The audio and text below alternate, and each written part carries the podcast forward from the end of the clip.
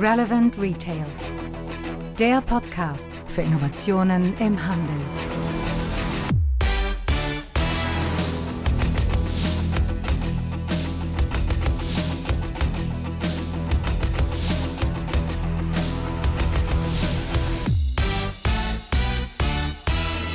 Ja, und da ist sie, die Folge 132 unseres Retail Innovation Radios. Wir schreiben heute den 18. März 2021. Und wir haben heute ein Schwerpunktthema, nämlich ein Jahr nach Corona.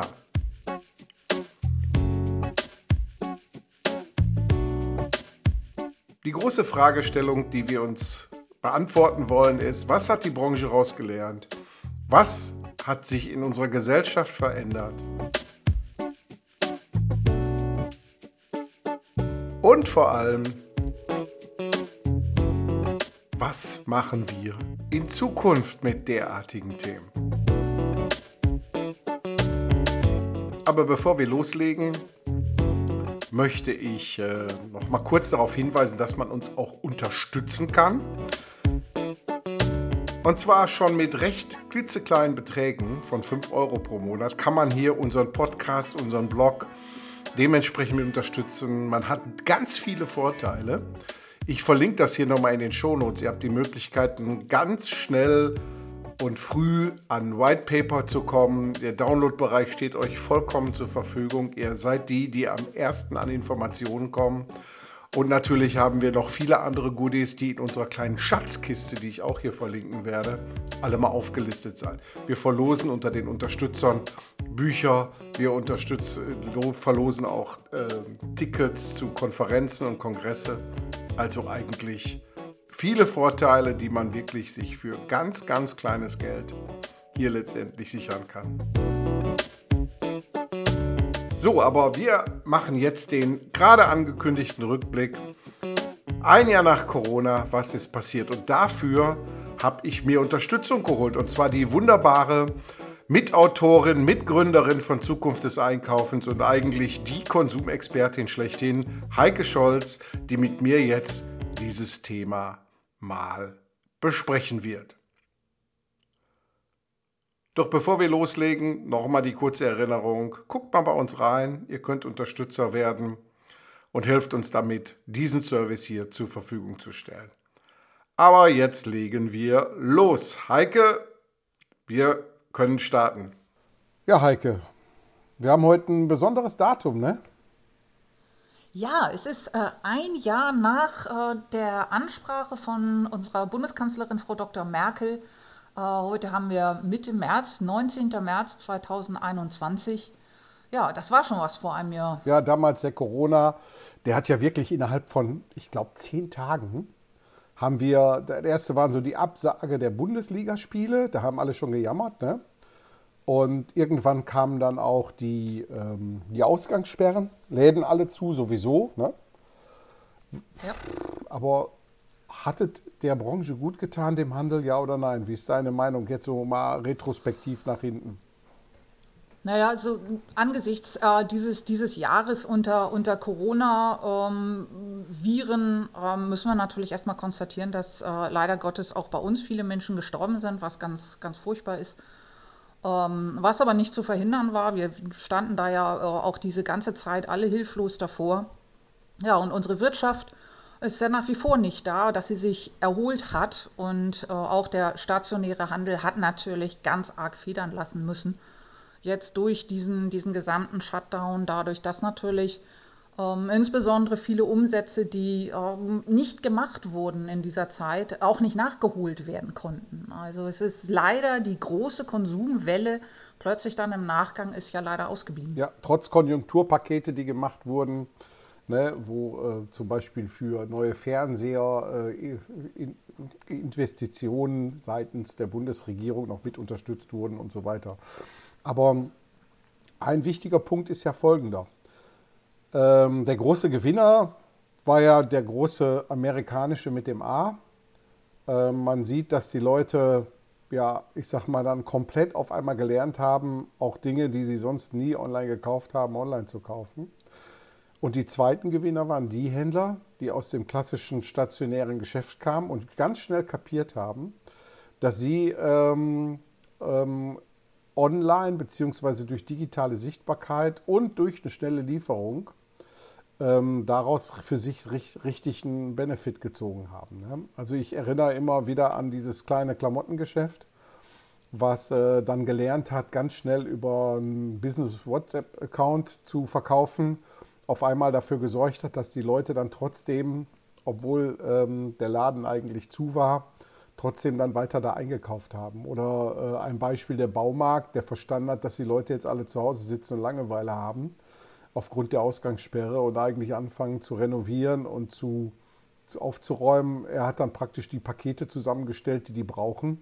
Äh, hat nur gefragt, wie viel Quadratmeter hast du und dann hat er passend die Farbe und Abklebeband und Pinsel und so weiter zur Verfügung gestellt. Ne? Also die, die wirklich clever waren und sich was Gutes haben einfallen lassen, die waren letztendlich die Gewinner und die sind auch heute immer noch da. Ne? Ja, im Gegensatz zu vielen anderen, die halt jahrelang immer gedacht haben, ach Jottchen, Digitalisierung mache ich irgendwann mal, äh, wenn ich Zeit habe, wenn ich gerade nichts anderes zu tun habe. Und wer hat das schon? Also ähm, und die halt sträflich vernachlässigt haben, sich eben weitere Umsatzquellen aufzubauen. Und das, was wir jetzt eben auch sehen, und das ist etwas, was sich ja immer noch drastisch entwickelt, ist, dass auch stationäre Händler anfangen, aus mehreren Quellen Geld zu zählen. Und das ist eben das eine, ist das stationäre Handelsgeschäft, das andere ist das Online-Handelsgeschäft. Das wächst immer mehr zusammen, das kriegt äh, auch immer mehr gemeinsame Schnittstellen überall. Aber es fangen ja auch viele an, sich zu überlegen, wo kann ich eigentlich outside the box, also da, wo ich gar nicht vielleicht mehr klassischer Händler bin, wo kann ich da noch Geld verdienen? Und sie bieten schlaue Services an, sie bilden Communities, wo sich wieder andere Umsatzmöglichkeiten bieten, sie bauen eigene Reichweiten auf. Also sie haben einfach verstanden, dass das, was wir in, bei den Online-Pure-Playern immer Plattformgeschäfte genannt haben, also mach doch mehr aus dem, was du da schon tust, dass die das jetzt auch angefangen haben. Und ich glaube, wir werden da jetzt in 2021 und auch in den Folgejahren, die jetzt noch vor uns liegen, werden wir ganz viele neue Konzepte sehen, genauso wie wir immer mehr Mischnutzungskonzepte auch wieder in den Städten sehen. Ja. Und gerade so jetzt im, im Rückblick auf die letzten zwölf Monate muss man wirklich sagen, dass da wirklich clevere Burschen bei waren, die kapiert haben, äh, wie man letztendlich die Kundenbedürfnisse ganz schnell identifiziert und darauf die passenden Angebote findet und nichts anderes, ist ja eigentlich unternehmerisches Denken, sich blitzschnell auf veränderte Kundenbedürfnisse einzustellen. Und äh, leider war das bei vielen nicht so, muss man echt sagen, die äh, eigentlich nur nach staatlicher Hilfe geschielt haben und solche Dinge alle, aber an ihrem Geschäftsmodell nichts geändert haben und die sind ja dann auch nicht mehr da. Ne? Ja, ich denke, wir haben, wir haben durch, die, durch den, den Coronavirus ist einfach eine unglaubliche Beschleunigung in, in den Markt gekommen und die die äh, wir jetzt äh, als, als Opfer auch dieser Krise betrachten müssen, die wären wahrscheinlich, dann hätten wir diese Krise nicht gehabt, mittelfristig auch von, vom Markt verschwunden, weil ihre Anpassungsgeschwindigkeit halt zu langsam war. Aber das, denke ich, was man, was wir vielleicht damals im, im März 2020 noch gar nicht gesehen haben, ist das, dass eben in so einer Krise auch immer irgendwo eine Chance liegt. Also auch der Druck plötzlich viel größer wird, an andere Dinge zu denken, andere Dinge zu machen, ähm, andere Sortimente sich einfallen zu lassen oder auch ganz andere Dienstleistungen, die man noch dazu nimmt oder ganz andere Partnerschaften, die man eingeht mit äh, ganz anderen Konzepten. Und also es, es öffnet dann doch ähm, der, der Druck, der auch in der Krise entsteht, öffnet dann auch die Köpfe. Und das ist eben auch etwas sehr Positives. Und wenn wir heute zurückgucken und wir können es noch gar nicht gar nicht alles absehen, was äh, noch alles passieren wird an innovativen Ideen und an tollen Entwicklungen, die ähm, vielleicht auch anhaltend sein werden, dass wir in einer sauberen Umwelt, in einer angenehmeren Innenstadt leben werden und einkaufen können. Ähm, diese ganzen Entwicklungen, die sonst vielleicht fünf Jahre gedauert haben, haben natürlich eine unglaubliche Beschleunigung erfahren. Ja, das äh, haben wir in mehreren Bereichen beobachtet. Hier äh, Kat, ähm, Heike, wenn wir überlegen, jetzt unsere Vitel 21 Veranstaltung, auf der wir beide ja waren, ne? ähm, da hätten wir ja nie geglaubt, dass das ganze Thema Stadtentwicklung und Erlebnisraum Stadt seitens der Verantwortlichen in den Städten so auf einmal nach vorne geboostet wurde. Da haben wir ja tolle Präsentationen gesehen auf der Veranstaltung, wie man auf einmal Erlebnisräume geschaffen hat, dadurch mehr Aufenthaltsqualität in die Städte reingepackt hat. Und diese Investitionsprogramme, wie du schon gesagt hast, die wären normalerweise über fünf bis zehn Jahre gestreckt gewesen. Die waren jetzt auf einmal innerhalb von Monaten alle abgearbeitet. Ne? Also ja. es geht schon. Ne? Was mich gewundert hat, ja. war ein bisschen, ähm, ähm, dass jetzt auf einmal ähm, die Firma Hakle Kurzarbeit angemeldet hatte, weil die Leute hatten sich so viel Toilettenpapier auf Lager gelegt, dass auf einmal in Q3 äh, im Jahr 2020 monatelang nichts mehr verkauft wurde. Ne? Ja, es wurde ja, wurde ja schon frühzeitig rumgewitzelt, Hakle würde Apple übernehmen. Ähm, also es sind ähm, ja dann wirklich, äh, es hat ja wirklich Blüten getrieben, was, was äh, bei den Deutschen ähm, und, und den Hamsterkäufen los gewesen ist. Äh, zum Glück wurde das dann doch verhältnismäßig zügig abgelegt und im Herbst, ja, war dann eine kleine Krise dann bei Hakle, weil äh, man von den hohen Produktionszahlen halt dann doch wieder auf dem Boden der Realität angekommen ist. Aber ich finde, ich finde es sehr, sehr, ähm, nach wie vor ist es sehr traurig und wir, wir, ähm, es ist sehr viel, wir haben sehr viel Verluste zu verzeichnen, Dinge, die auch mir sehr leid tun, dass äh, diese Geschäfte verschwunden sind.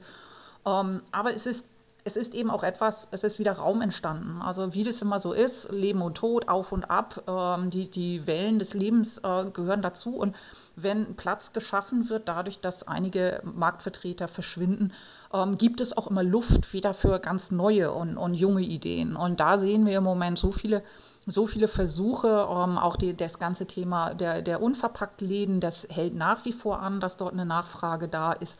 Aber sie bauen das mittlerweile auch aus zu ganz anderen Konzepten, wo es eben nicht dann nur um Verpackung geht, sondern um einen komplett neuen Lifestyle. Also wie, es wird so viel, so viel Neues im Moment geboren aus der Krise raus und es ist toll, dass also auch äh, unsere Bundesregierung ausreichend Mittel zur Verfügung gestellt hat, möglichst viele Unternehmen auch zu retten. Ähm, es ist leider nicht bei allen gelungen, ähm, aber auch, auch das äh, wird die Branche letztendlich überstehen, weil sie ist leistungsfähig und auch der stationäre Handel ist nach wie vor ja eine Bank äh, in Sachen Beschäftigung und äh, hoffentlich jetzt auch mit mehr Innovationskraft. Ja, was mich ganz besonders positiv überrascht hat, war ja folgendes. Der gesunde Mix einer Stadt ist ja nicht nur der Handel alleine, sondern natürlich auch Kunst und Kultur und Gastronomie und Wohnen natürlich. Ne? Und jetzt hat die Gastronomie natürlich im letzten Jahr wahnsinnig gelitten. Ne? Also da waren die, die mhm. Restaurants und Kneipen die reihenweise pleite gegangen alle. Und jetzt hat man gemerkt, Mensch, eigentlich muss man das viel mehr zusammendenken, also Gastronomie, Handel und Kunstkultur. Und da sind auf einmal komplett neue Formate raus entstanden, wo man gesagt hat, das packen wir jetzt mal zusammen in ein einziges Format rein. Und diese Kraft jetzt, wo man sieht, wie zum Beispiel in den Läden auf einmal Galerien mit da drin sind, wo Kunst in ganz normalen Fashionläden mit dabei ist und natürlich auch Cafés auf einmal mit dabei sind, wo äh, auch die Einkaufszentren komplett anderen Style bekommen haben und viel, viel mehr Erlebnisqualität dadurch gewonnen haben. Da ist eine Geschichte, so schnell hätten wir eigentlich aus klassischen Anstrengungen die Gastronomie nie wieder nach oben bekommen, aber durch diese neuen Ideen und diese neuen Kombinationen ist es recht schnell gegangen. Ja, also ich geb, bin da auch recht zuversichtlich, dass wir, wie gesagt, auch in, in der nächsten Zeit da noch sehr viel, sehr viel Neues sehen werden. Wir werden ähm, leider, äh, wie du schon sagtest, ne, so einige Gewohnheiten, also Menschen, die jetzt gelernt haben, online einzukaufen, werden etliche dieser Einkäufe auch weiterhin online tätigen. Ähm, das ist natürlich schade. Also wir werden das, das Kundenverhalten, das Shopperverhalten, das wir vorher hatten, werden wir so in der Form nicht hundertprozentig zurückbekommen, was wieder zusätzlichen Druck auch gerade auf den stationären Handel äh, ausübt. Aber ich freue mich äh, nichtsdestotrotz, dass ähm, wirklich schlaue und innovative Händler das auch nicht mehr so getrennt sehen. Da ist Onlinehandel, da ist stationärer Handel, sondern dass es wirklich zusammenkommt und dass wir sagen können, das ist äh, jemand, der mit Waren handelt und vielleicht noch mehr. Also ich weiß, dass, dass viele Unternehmen sagen, wir brauchen mindestens ein Drei-Säulen-Modell. Aus mindestens drei Quellen müssen wir Geld zählen können oder Geld einnehmen können. Und äh, da ist halt äh, viel im stationären Handel äh, sehr stark eben immer auf den Verkauf von Waren gesetzt worden. Und jetzt äh, sehen wir, dass doch andere Sachen noch dazukommen. Wir haben große Logistikherausforderungen. Wir haben Wir sind auf der Suche nach neuen Arbeitsplätzen. Die Arbeitswelt hat sich auch verändert durch die, durch die ganze Krise, die wir jetzt durchlaufen sind. Viele Bürotäter sitzen jetzt zu Hause, die sind nicht in die Büros zurückgekehrt. Also haben wir auch bei den wahrscheinlich in absehbarer Zeit auch bei den Büros Leerstand. Also müssen hier auf der Flächen umgenutzt werden und müssen wir sehen, was machen wir denn jetzt mit diesen, diesen Flächen, äh, wenn nicht mehr so viele Menschen kommen. Und wir müssen den Menschen einen anderen Grund geben, in die Innenstädte zu kommen, wenn es jetzt nicht mehr die Anwesenheitspflicht im Büro ist sondern da müssen wir ihnen eben andere Gründe geben, dass sie kommen. Aber es hat sich sehr viel auch an der Stelle verändert. Wir haben ja während der Krise wahnsinnig viel über Homeoffice und sonstige New Work war schon lange ein Thema. Jetzt also sind so viele ins Homeoffice verbannt worden, wo sehr viel aus dem stationären Handel geschmunzelt wurde, von wegen, wie sollen wir denn bitte von zu Hause arbeiten? Na, das ist, geht natürlich so nicht. Aber viele andere sind jetzt äh, tatsächlich weiterhin im Homeoffice.